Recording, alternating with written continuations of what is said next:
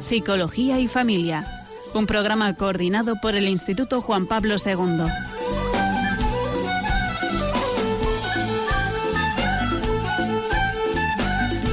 Buenas tardes, queridos oyentes de Radio María. Bienvenidos una tarde más a este programa de Psicología y Familia, realizado con la colaboración de alumnos y antiguos alumnos del Instituto Pontificio Juan Pablo II para estudios del matrimonio y la familia. Durante la hora que tenemos en esta tarde calurosa de septiembre, que este calor no nos abandona este año, pues les acompañaremos Olga Ernica. Buenas tardes, Olga. Buenas tardes, Carmen. Y quien les habla, Mari Carmen Magán. Después del descanso de este mes de, de, agosto, volvemos con una nueva programación, esperando que sea del agrado de todos nuestros oyentes. Y como siempre comentamos, pues les invitamos a que participen a lo largo de, de esta hora cuando demos paso a las llamadas, que será aproximadamente a, mitad de, programa. En este mes de septiembre nos centraremos en el tema del matrimonio. Y hoy vamos a empezar hablando de un tema primordial en cualquier relación, pero sobre todo en las relaciones de pareja, en la relación del matrimonio, que hablaremos hoy del perdón y de la misericordia dentro del matrimonio. Esperemos también que este programa y lo que podamos comentar a lo largo de la tarde pueda dar pistas y ayudar a alguna persona que nos esté escuchando. Sobre todo cuando se afirma que tras las vacaciones se produce el mayor número de, rupturas matrimoniales. Pero antes de adentrarnos a fondo en lo que es el proceso del, del, perdón y sus fases, vamos a comentar algunos aspectos previos que a tener en cuenta. Vamos a definir también qué es el perdón, cuáles son esas características y qué puede dificultar también el proceso del, del perdón. Así que Olga empieza comentándonos alguna característica, un, aspecto previo antes del perdón. Efectivamente. Eh, comenzamos con una pequeña reflexión antes de eh, hablar propiamente del, del perdón. Hay que partir de la base de que equivocarse es humano. Todos, absolutamente todos, nos equivocamos alguna vez. Y bueno, y que levante la mano el que, el que no lo haga, ¿no? Eh, otra cosa es el deseo de venganza. Eh, el deseo de venganza, la venganza nunca elimina el dolor, normalmente lo hace crecer, el resentimiento, el rencor, el malestar. Víctor Frank nos decía que entre que se da la circunstancia y respondemos existe un espacio para la libertad. Es en ese espacio de, espacio de tiempo eh, donde descansa pues, la libertad y eh, nuestro crecimiento y nuestra felicidad. ¿Por qué? Porque ahí en esa decisión es donde nos la jugamos. El perdón está en la raíz de ese descanso. ¿vale? El perdón es algo que ayuda principalmente al que perdona, que hace crecer principalmente al que perdona. Cuando nos hacen daño, eh, bueno, pues eh, ese dolor se puede transformar en ira y en odio. Y si se mantiene a lo largo del tiempo, pues eh, eso cristaliza en resentimiento. Cuando nos ofenden, mmm, cualquier cosa que nos recuerde a la ofensa recibida, eh, si, si, no hemos conseguido perdonar, eh, se va acumulando, nos vuelve eh, otra vez a recordar la ofensa inicial y entramos o corremos el peligro de entrar en un bucle del que es muy difícil salir. Vamos a intentar definir qué es el, qué es el perdón.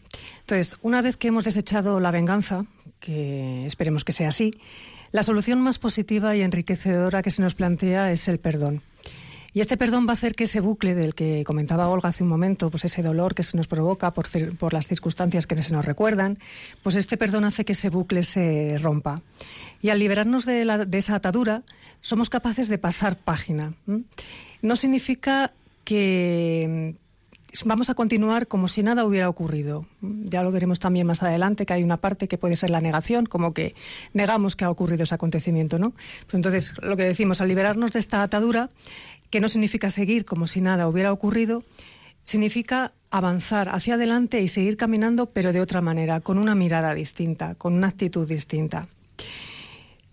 Al introducir el perdón es importante que se haga una distinción y se introduce una distinción, que es distinguir entre aquella persona que nos ha agredido, que ha sido el agresor, que nos ha ofendido, y la ofensa, el hecho que nos ha, que nos ha producido y para que, y para, a nosotros, para que a nosotros ha, sido, ha supuesto ese dolor. ¿no? Entonces, es importante, cuando se introduce el, el perdón, pues que sepamos que se introduce esta distinción entre quien ha, ha cometido eh, la ofensa y esa ofensa. Y el perdón va a producir un cambio real. Va a romper ese bucle, como decíamos antes, y se va a eh, establecer una nueva relación. Mm, de estas situaciones todos aprendemos y todos em, avanzamos.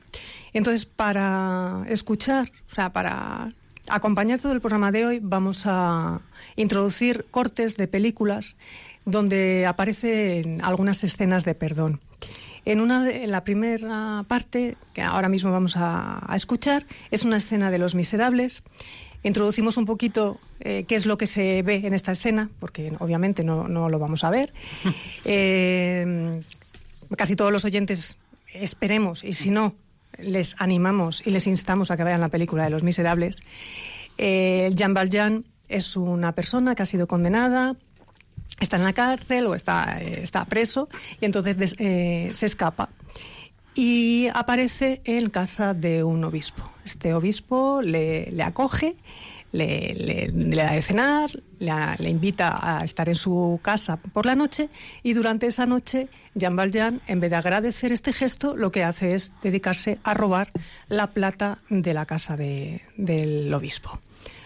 A continuación veremos, veremos, escucharemos la queja de la sirvienta, donde, pues claro, se queja de lo que se barro, y al final eh, vuelve Jean Valjean preso, porque la policía, la guardia la, ha cogido con la bolsa y las pertenencias del obispo. Y ahí es donde hay que prestar atención en las palabras. ¿Tocó alguna puerta para pedir albergue? Ya toqué. Toqué muchas. Déjeme en paz. No ha tocado esa. Toque esa puerta.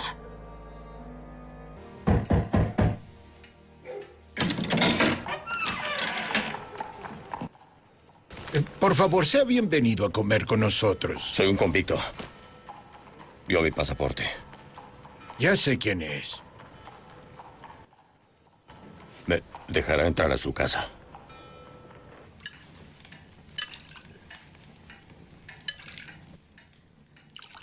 Aún así, quien quiera que sea, gracias. Comida y dónde dormir. En una cama. En la mañana seré un hombre nuevo.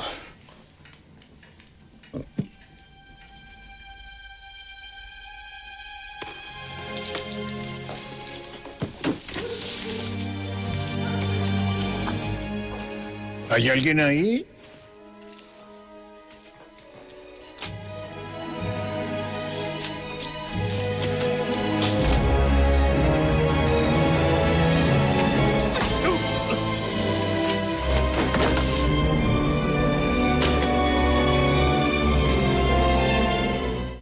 Usaremos cucharas de palo.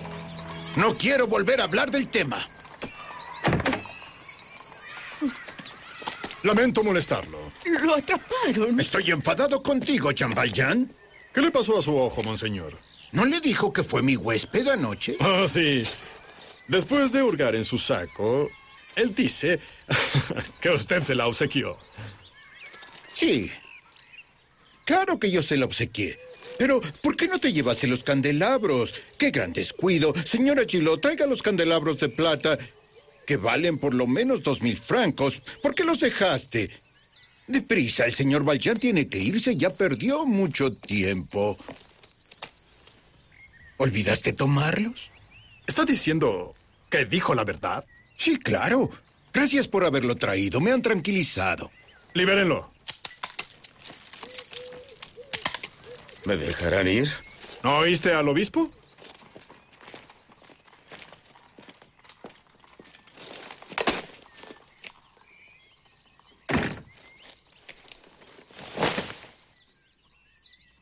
Y no lo olvides. Jamás lo olvides. Prometiste ser un hombre nuevo. ¿Prometí? ¿Por, ¿por qué hace esto? Jean Valjean, hermano. Ya no perteneces al mal. Con esta plata compré tu alma. Te rescaté del miedo y del odio. Y ahora te devuelvo a Dios. Preciosa escena Eh, bueno, decirles que seguimos en Radio María en el programa de Psicología y Familia, aunque eh, por un momento pudiera parecer que estábamos viendo una película de dibujos animados, eh, ya que la traducción del vídeo es latina con ese acento sudamericano tan característico, ¿no? Pero bueno, es lo que hemos encontrado y no, no queríamos dejar pasar esta oportunidad para ilustrar mm, eh, en esta película, eh, bueno, con esta película, mejor dicho, la grandeza del perdón, ¿no? Y como a veces cuando parece imposible, el perdón se da y, es, una, es una gracia y al final es ganar almas para Dios, ¿no? Como nos planteaba eh, el señor obispo. Animaros una vez más a ver esta preciosa película. además es un musical, bueno, que tiene una banda sonora espectacular y, la hay con traducción española, o sea, no hay problema. Bueno, pasamos a analizar un poco las características del perdón. En primer lugar, el perdón es libre, es libre y libera. La libertad del que perdona es una condición esencial, obviamente, no podemos obligar a nadie a que nos perdone, obligar a nadie a perdonar, pero tenemos que entender que supone un esfuerzo. Eh, uno puede tener la decisión eh, de perdonar, pero no, no es eh, seguido en el tiempo, yo quiero perdonar y automático, o sea, mm, automáticamente perdono, no, es un proceso que además supone un esfuerzo. Cuando reaccionamos ante algo que realmente, o sea, objetivamente es un mal, e, es algo que, que, nos hace daño, es necesario reconocer que eso es algo malo en sí mismo. Es decir, eh, Mm, para poder perdonar tenemos que reconocer que hay una maldad eh, eh, ahí explícitamente y hay un daño que nos han hecho. Es decir, no es, eh, perdonar no es tapar. El que perdona tiene que actuar renunciando a la venganza, porque lo que veíamos antes, es decir, mm, es incompatible la venganza con, con el perdón y además, mm, pues no solo es algo que, lejos de solucionar, lo que hace es emponzoñar todavía más. Eh, como nos comentaba Mari Carmen al principio, hay que separar el agresor de la agresión. Intentar ver eh, dentro de, la dificultad de la situación lo bueno que tiene el agresor, compadeciéndonos con él y intentando construir un marco de relación que, supere esa agresión mm, y aceptando una nueva relación. Es decir, cuando yo perdono a alguien, eh, la relación cambia cuando se produce la ofensa. Entonces eh, eh, hay un proceso de adaptación donde todo cambia, cambia el que perdona y cambia el perdonado. El perdón debe ser siempre gratuito.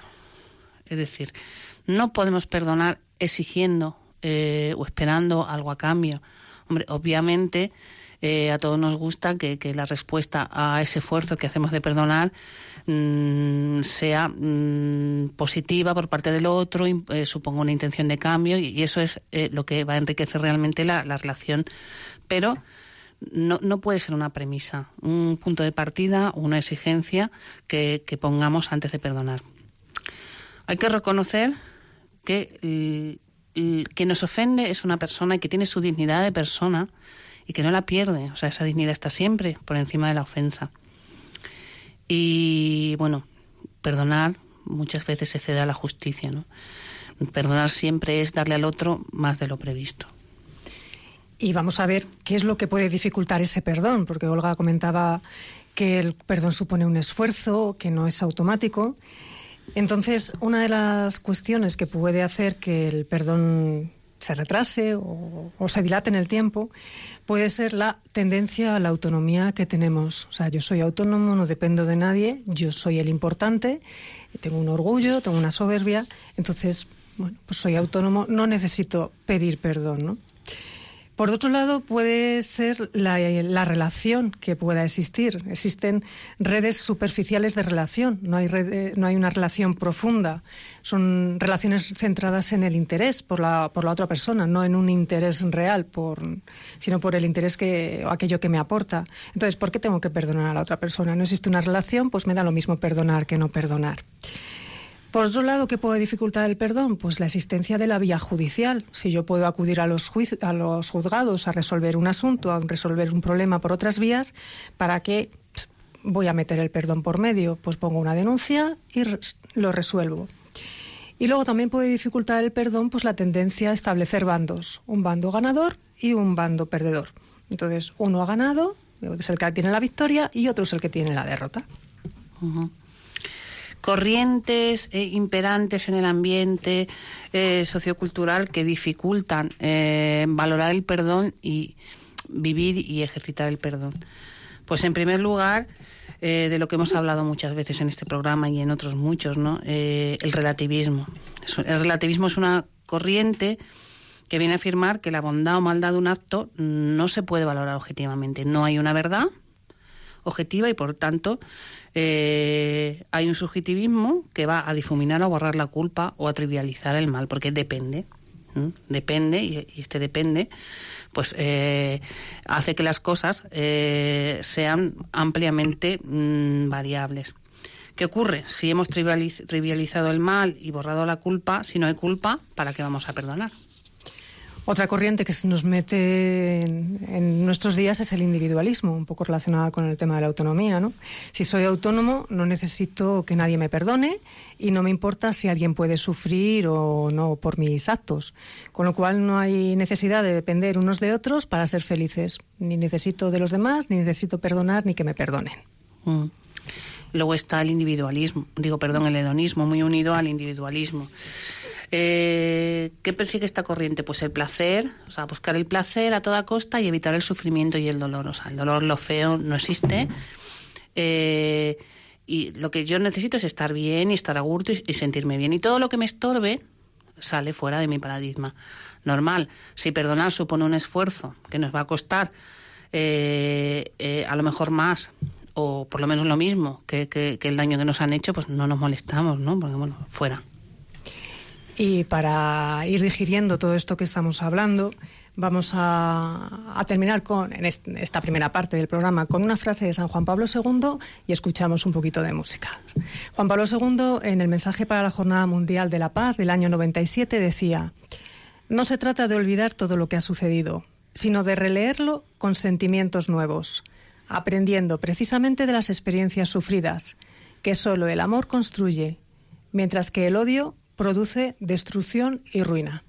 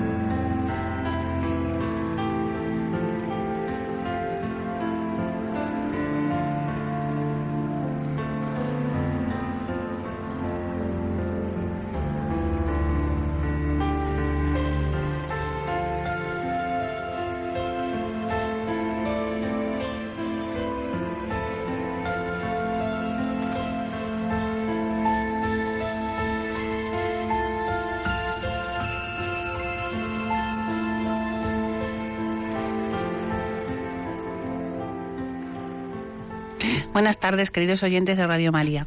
Eh, seguimos esta tarde con ustedes desde el programa Psicología y Familia hablando del perdón en el matrimonio.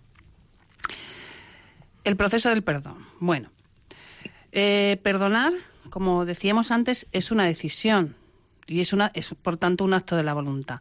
Pero no solo un acto, también hay que querer. Es decir, es necesario querer perdonar. Querer y ponerse en marcha para perdonar.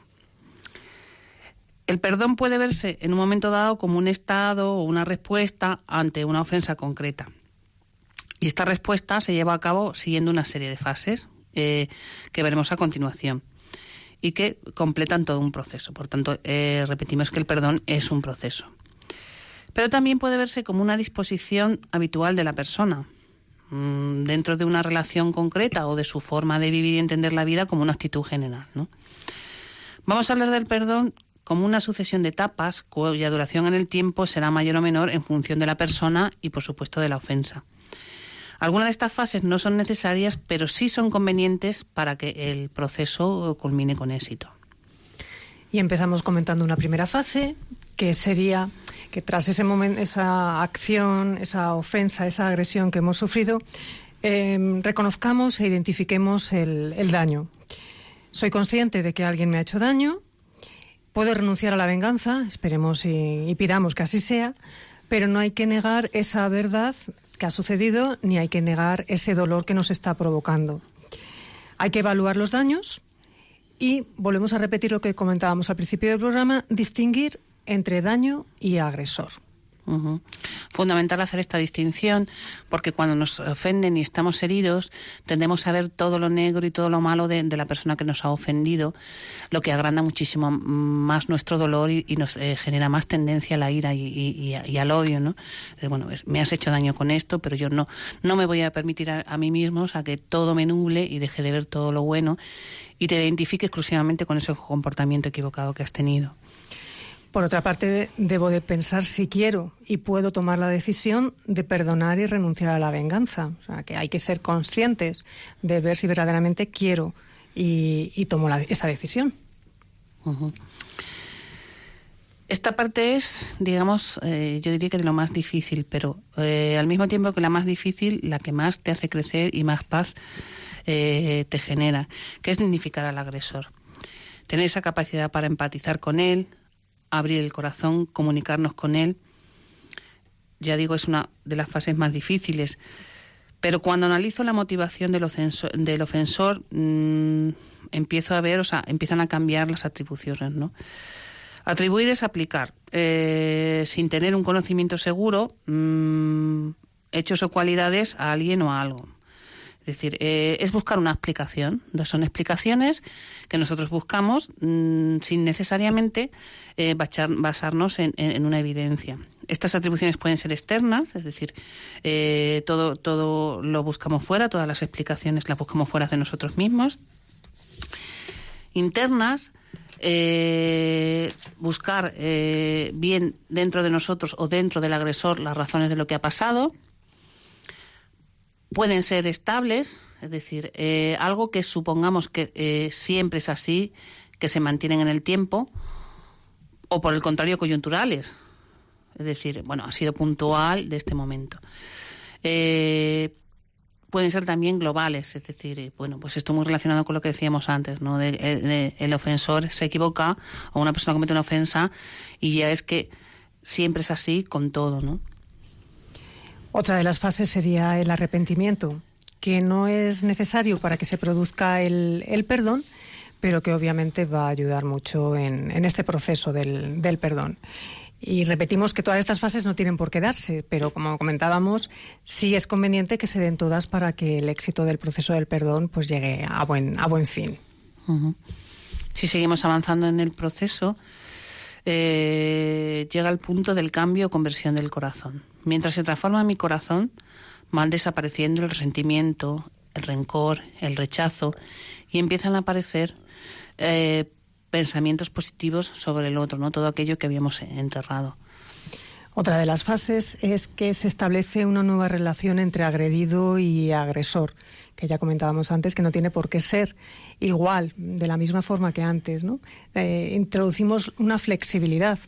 Las cosas como decimos, no tienen que ser como era esa relación con anterioridad a la ofensa y tenemos que introducir también, aparte de la flexibilidad, la creatividad para establecer un nuevo tipo de relación que probablemente esta relación sea mucho más rica que la que existía anteriormente, cuando ha habido un proceso de perdón verdadero. Y el perdón eh, termina al fin con una manifestación expresa de perdón por parte del ofendido, es decir, con actitud humilde y no de superioridad moral. Es decir, y, bueno, yo perdono con naturalidad y como final de este proceso. No perdono para que tú te sientas un miserable gusano y yo soy superior a ti porque te he perdonado. Y bueno, seguimos con eh, eh, el modo que hemos elegido esta tarde de, ilustrar las pequeñas cositas que vamos haciendo apoyándonos en el cine. ¿no? Tenemos una película fantástica que, recomendamos a todo el mundo que no haya visto ya, que es A Prueba de Fuego. No, no es una película de gran difusión así en las salas comerciales, pero eh, narra la historia de un matrimonio en crisis y bueno cómo lo resuelven. Es una fantástica película para hacer videoforum en temas de reflexión sobre el matrimonio y la pareja. Eh, en esta primera escena se ve claramente cómo el miembro eh, que ha cometido la ofensa eh, pide perdón.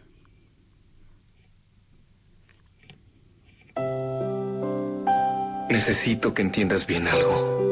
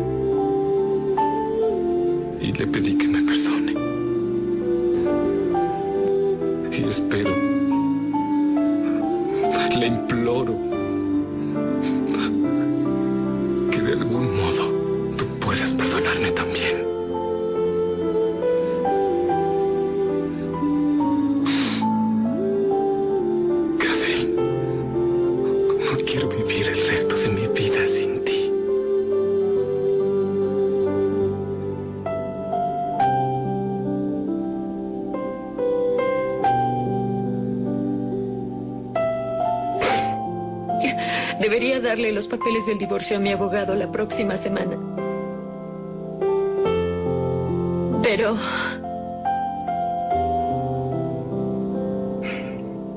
Dame tiempo de analizarlo. Tendrás todo el tiempo que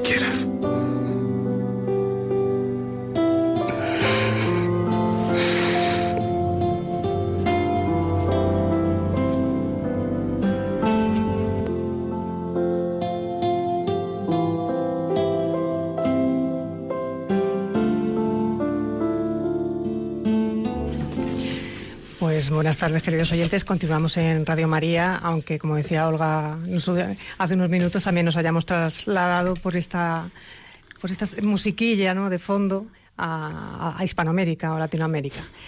Eh, escuchábamos en esta, en esta escena de A Prueba de Fuego como él eh, manifiesta ese, ese perdón, la verdad es que impacta ver, porque la imagen es como que él está en un plano inferior, pues como arrodillado, y ella está en un plano más superior, y él pues, muestra desde luego esa actitud humilde y no de superioridad moral que comentábamos hace, hace un, instante. Pero hay que ver también la cara como imperturbable de ella, ¿no? que parece que no, no sabes por dónde va a salir. Entonces, mm, como comentábamos, la petición de perdón no es obligatoria para que alguien perdone, pero resulta conveniente en este proceso. Conviene que este mal sea reconocido y en la medida de lo posible reparado. Pero como hemos escuchado también en este fragmento, él no, exige, sino que lo reconoce y da tiempo, no, exige nada a cambio. Eh, la petición del perdón supone la iniciativa por parte del agresor de, de compadecerse a quien ha ofendido, ¿no? Y si esta petición verdaderamente es auténtica y traduce un claro arrepentimiento, y yo creo que aunque no hayamos visto esta imagen, sí que se traslucía en, el tono de la voz pues ese auténtico arrepentimiento, queda patente que tanto que el ofensor como el ofendido tienen algo en común, ¿no? Ambos rechazan ese valor negativo moral de, esa ofensa que se ha producido y rechazan también ese mal infligido mediante, mediante ella. Y vamos a comentar un poquito alguna, el proceso de pedir perdón antes de pasar luego también a, un descanso. Muy bien. Eh, obviamente, reconocer lo que he hecho eh, y que ha causado daño a otra persona. Es el, primer eh, punto del proceso este de ponerse a pedir perdón. Hacer un esfuerzo por comprender y sentir el, daño y el dolor del otro, empatizar, ¿no?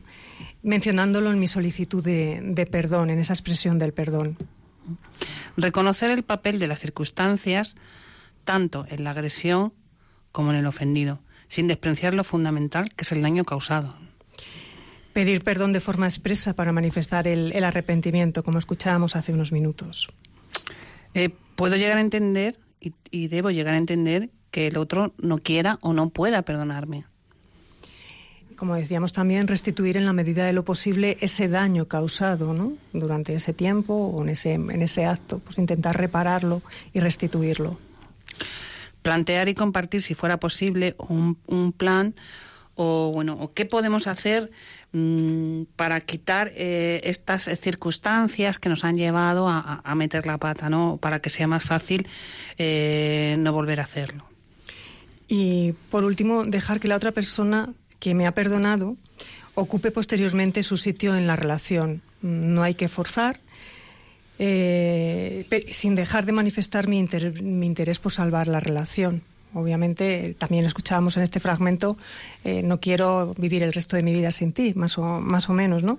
Pero le da tiempo, le da su, su espacio. Y vamos a dar paso a las llamadas de los, de los oyentes, porque esperemos que, seguro que hay alguna, porque es un tema un poquito peliagudo. Eh, recordamos el teléfono que es el 91 153 8550. Repetimos, 91 153 8550. Y mientras se deciden o no a llamar, pues un par de minutos de descanso.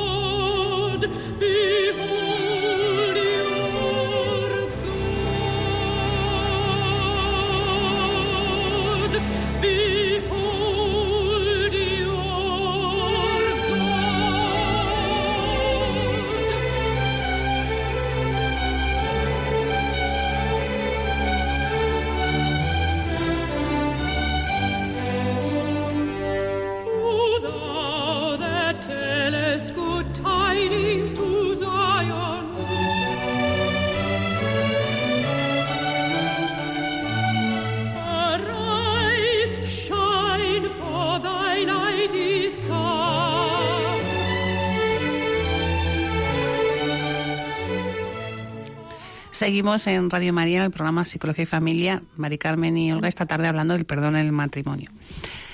Y bueno, ¿qué hay que perdonar? Lo que voy a perdonar es el daño objetivo, la acción en sí que me han hecho. Cuando el daño ha sido sin intención, obviamente es más fácil perdonar, pero aquí no hablamos tanto de perdón como de disculpa. Se disculpa al inocente y se perdona al culpable. Pero ¿hay algo imperdonable? Porque lo imperdonable suele suponer una tensión entre la necesidad o el deseo de perdonar y la justicia, que parece oponerse al perdón. Vamos a aclarar también qué no es perdón, porque a veces decimos perdono, pero no olvido. Olvido, pero no perdono. Pues esto no es perdón. Para perdonar tengo que ser consciente del daño, como decíamos hace un rato. El perdón es un acto de la voluntad, me- de que exige un esfuerzo, que decide querer olvidar, pero no tiene garantizado el éxito. O sea, porque uno quiera perdonar no, no, no se produce de forma automática. El perdón genuino y completo se da cuando recuerdo eso que me ha ocurrido y no revivo el dolor que me provocó. Y cuando trato a la persona que me ha ofendido como lo hacía antes de que se hubiera producido la ofensa. Perdonar no es negar lo que ha pasado y la ofensa producida. Eh, la negación es uno de los mecanismos de defensa eh, que pueden dificultar eh, el proceso de perdón, porque mediante la negación, eh, bueno, pues una persona hace como si no hubiera pasado nada, lo niego. Otro es la represión, que lo que hacemos es esconder el hecho en sí y hacer que no salga, pero no mirarlo. Es decir, yo sé que está ahí, pero que no salga, que no, yo no hablo del tema. Luego está la proyección, mm, que es atribuir la causa o la culpa a otra persona o circunstancia para no tener que afrontar la responsabilidad ¿no? de, bueno de que quién nos ha hecho daño o de si hemos sido nosotros los que los que hemos hecho daño también puede actuar eh, la simulación que es que hacemos como si no hubiera habido daño ni dolor eh, dejamos de ver la realidad y no necesitamos perdonar es muy parecido a la negación, solo que la negación se actúa a tal nivel que realmente no somos conscientes. Y la simulación, bueno, pues sí que hay, eh, o sea, yo sé que esto ha pasado, pero no lo quiero ver y intento actuar como si no hubiera pasado. Perdonar no es renunciar a nuestros derechos. Mm, Puedo perdonar, pero a la vez también puedo exigir que se haga justicia. Puedo acudir a la vía judicial. Perdonar tampoco es una demostración de superioridad moral, como hemos venido comentando a lo largo de la tarde. Conceder la gracia del perdón, de la pena, me da pena, pues no es lo mismo que perdonar. Mm. Perdonar tampoco es solo una mera decisión, no es solo un acto de, de- de la voluntad, ¿no? también eh, requiere una opción, requiere una intención y es la persona en su integridad la que perdona, toda ella.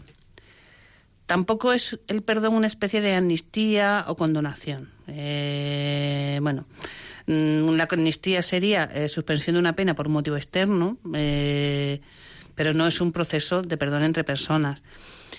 Y la condonación eh, es aquel proceso en el que se esfuerza por ver los actos dañinos objetivos como un mero lasup o fallo técnico, ¿no? Es decir, bueno, es como aliviar, ¿no? Meter ahí como un atenuante.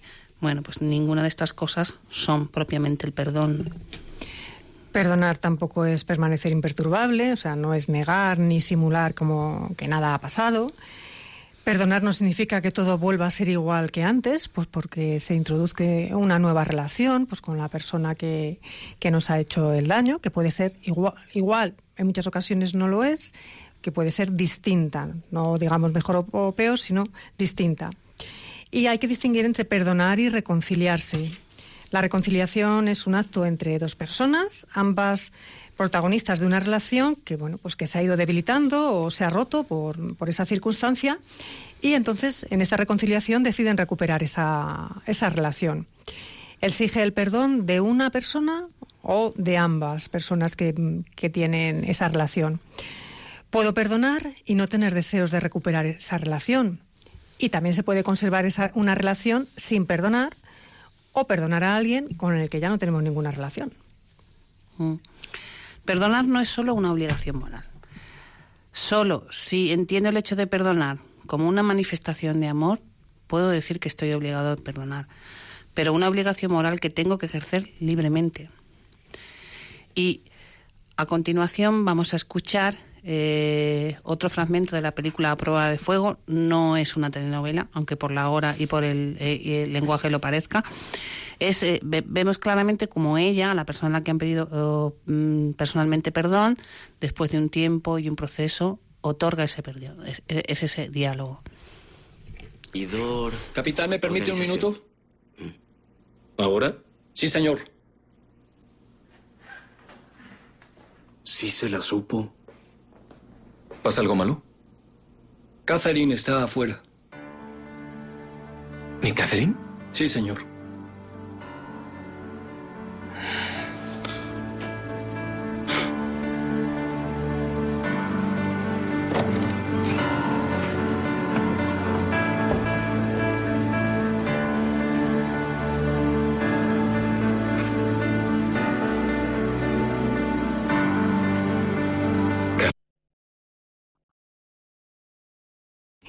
Vaya, parece que hay algún problema justo en el momento Cumbre. cumbre de la imagen. Vamos a ver si, si podemos recuperarlo. Bueno, seguimos. Eh, y, y mientras tanto vamos a ir comentando más las características de aquella persona que, que perdona, ¿no? Eh, hay personas que por su naturaleza mm, pues tienen una tendencia, por su forma de ser, tienen una tendencia habitual a perdonar, pues bien por sus valores, por, por sus creencias, aunque a veces no lo, no lo consigan. Y esa actitud refleja parte eh, de su capacidad de perdonar. La capacidad de amar también es otra característica del que perdona, que es la más decisiva a la hora del perdón. Y por supuesto, a perdonar se aprende perdonando. Y a ver si, volviendo a poner el vídeo, lo podemos escuchar en esta ocasión.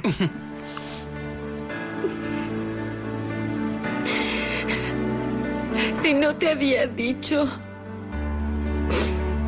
que eres un buen hombre, lo eres.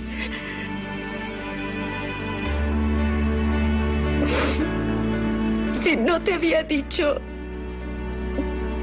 que te perdono, ya lo hice.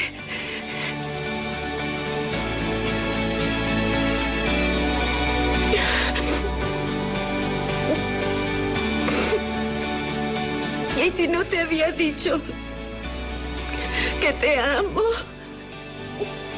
te amo.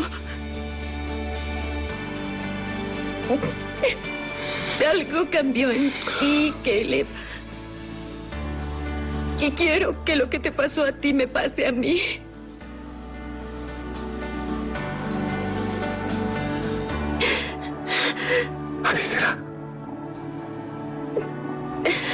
Es muy tarde para pedirte que envejezcas conmigo.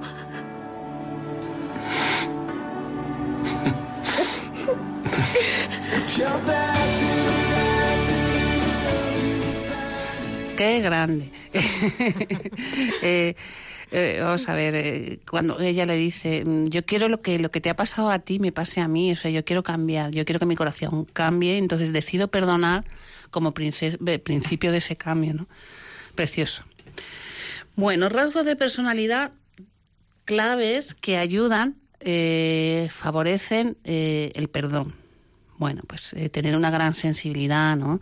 Una persona sensible es más capaz de, empatizar, de ver todas las dimensiones del problema, eh, de, hilar más fino, ¿no? Eh, a la hora de, de tomar esa decisión y de ponerse en marcha para perdonar tener capacidad para manejar las emociones, no dejarte llevar por la ira y por el odio, eh, mm, el victimismo y una serie de emociones negativas que, que lo único que pueden hacer es eh, caer en el resentimiento, entrar en el bucle que hablábamos al principio y no salir del perdón. Una persona con capacidad de autocontrol emocional pues lo va a tener mucho más fácil. Ayuda mucho también el tener, haber tenido un estilo de apego seguro en la infancia, es decir, cuando mm, tengo un apego seguro, es decir, yo tiendo a tener relaciones sanas eh, basadas en la igualdad y no en la dependencia. Eh, una, en una relación de dependencia es muy difícil eh, ejercitar el perdón de manera sana, porque bueno, corremos el riesgo de, de utilizar esto como una herramienta más para el chantaje la capacidad de empatía, eh, fundamental para poder eh, ponerse en el lugar del que eh, ha hecho la ofenda, ofensa que veíamos que era uno de los primeros requisitos para ir completando el proceso del perdón tener esa capacidad de hacer atribuciones positivas, o sea, aparte, bueno, que no sean globales, generales, externas, o sea, que sean positivas. Y por supuesto flexibilidad, ¿no? que es una de las actitudes pues más adaptativas que nos hacen vivir la vida de, manera más tranquila y sobre todo mm, a la hora de ejercer eh, o de ponerse en el proceso de perdonar. Habiendo visto las características de la persona que perdona, de estos rasgos de personalidad que nos ha comentado Olga, vamos a enumerar cuatro actitudes morales que también son básicas a la hora de, perdonar. ¿no? La principal de ellas es el amor. El perdón es un acto de amor y para conseguir perdonar es necesario amar la comprensión.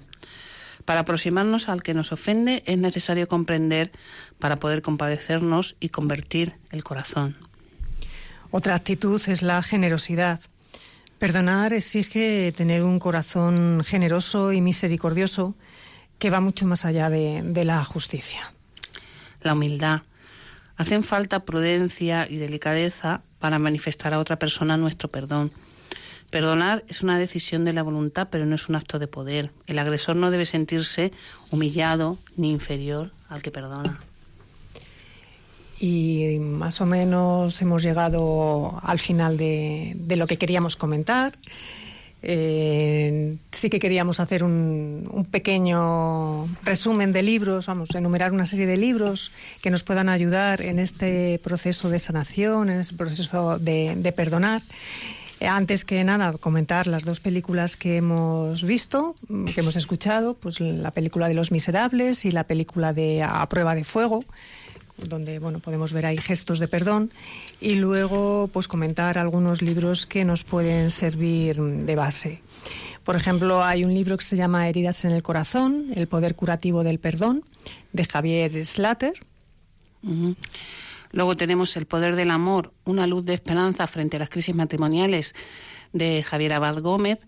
Bueno, este es un libro que habla en general sobre muchos aspectos del matrimonio, tiene un capítulo sobre el perdón, eh, pero bueno, en general mm, es de cómo afrontar crisis. Otro libro se llama Siete reglas de oro para vivir en pareja, de Gottman y Nan Silver. Luego el, el de... Uy, madre mía, Monburquet, cómo perdonar, perdonar para sanar. Bueno, pues las fases de las que hemos estado comentando esta tarde están basadas en este libro y bueno, describe eh, todas las fases del, perdón muy detalladamente. Antes, qué es y, y qué no es perdón, eh, todo el proceso del perdón y luego el de la reconciliación. otro libro se llama Perdón y Reconciliación, la mirada de la psicología, quizás con un aspecto más, más técnico, eh, de Sandrine. Eh, luego tenemos eh, de Varela y Molina, Tu matrimonio se importa, claves y clavos en la relación de pareja, que igual que el anterior es un libro de, temas de, pareja en, general. Y tiene su capítulo sobre el proceso del perdón, pero bueno, es eh, bastante bueno y tiene consejos muy prácticos para poner, introducir cambios en la relación de pareja. Y un último libro que queremos comentar es, se llama Si no puedes perdonar, esto es para ti. Es de las monjas dominicas de, Lerma y bueno, pues ahí se explican la, testimonios, los testimonios de seis, siete personas que, bueno, pues a los que les ha, les ha resultado difícil el tema del perdón y bueno, pues cuentan ahí su, su experiencia. Y bueno, sin más, ha sido un placer estar con ustedes esta tarde. Les animamos a que reflexionen sobre algo tan importante y que, bueno, mm, todos estos libros y las películas que hemos mencionado les pueden ayudar a, bueno, a ver, ver este proceso de otra manera y, bueno, si hay barreras o dificultades para arrancar a perdonar, mm, darles el empujoncito que necesitan. Un placer como siempre con ustedes, Mari Carmen. Buenas tardes y hasta el siguiente programa. Y Olga, buenas tardes.